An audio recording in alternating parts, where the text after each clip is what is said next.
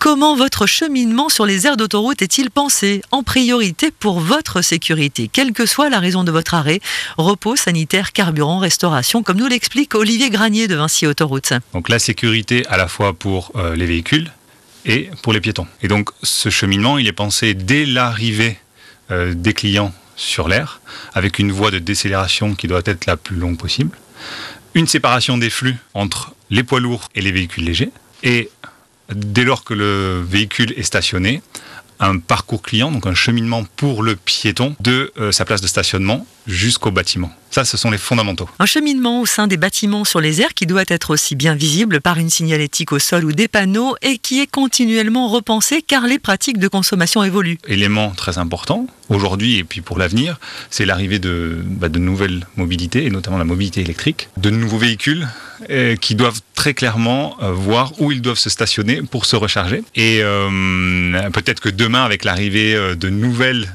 énergies, il y aura encore à faire évoluer nos, nos cheminements sur une aire. Vous retrouvez l'ensemble des services disponibles sur les aires du réseau Vinci Autoroute sur le site vinci-autoroute.com.